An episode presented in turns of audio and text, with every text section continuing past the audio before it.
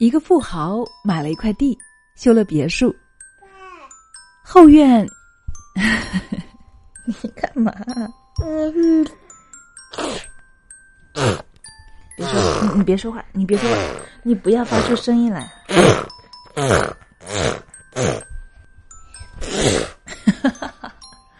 你别说话啊。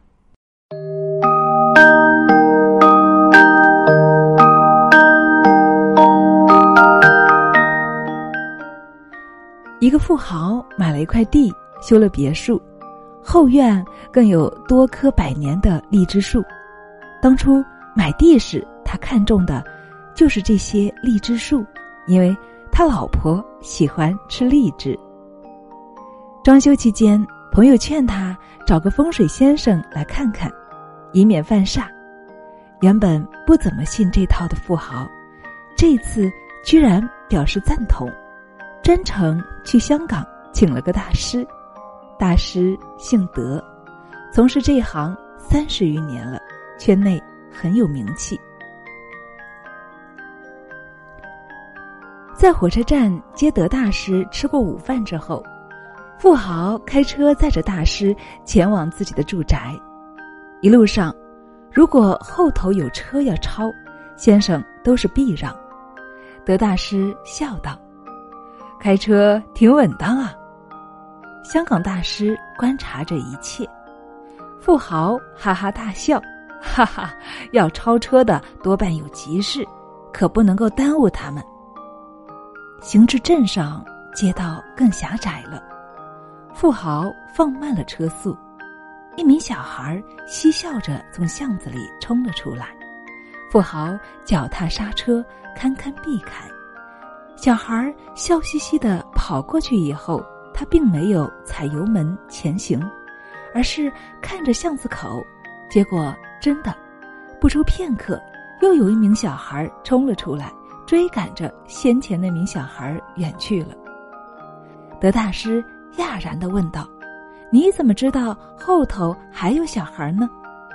富豪耸耸肩：“小孩子都是追追打打的嘛。”光是一个人，他可不会笑得这么开心。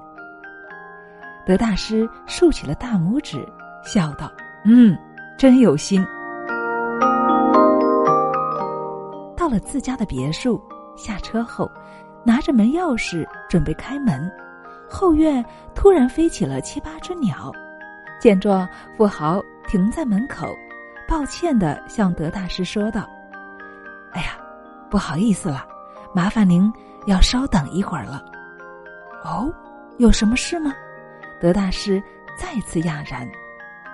哎，也没什么事，我们家后院啊，肯定这会儿有小孩在偷摘我们的荔枝呢。我们现在进去啊，小孩自然会惊慌，万一掉下来出事就不好了。先让他们摘一会儿吧，我们在外面先看看。富豪笑说道。德大师默然片刻，哈哈，你送我回火车站吧。这房子的风水不用看了。这次轮到富豪讶然了。哦，大师何出此言呢？是的，先生，有您在的地方啊，都是风水极地。哈哈。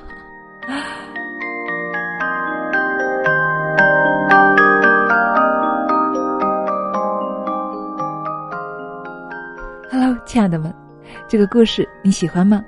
这是今天我们的创业班长燕子在群里跟大家分享的一个小故事。我读了之后特别的感慨。据说这是一个真实的故事。其实我们每一个人的行为就是风水，也是命运。没有品行、自私自利之人，再怎么勤奋努力的奔波，也许只有徒劳。所以。你才是一切的根源，我们只有自己做好了，内心向善，自己的状态自然也是好的，你的风水也是好的，所以，亲爱的们，让我们一起多做一个有德行的人吧。好啦，亲爱的们，今天就是这样喽，我们下期再见。谢谢大家听妈妈节目，我爱你们，祝你们安，拜拜。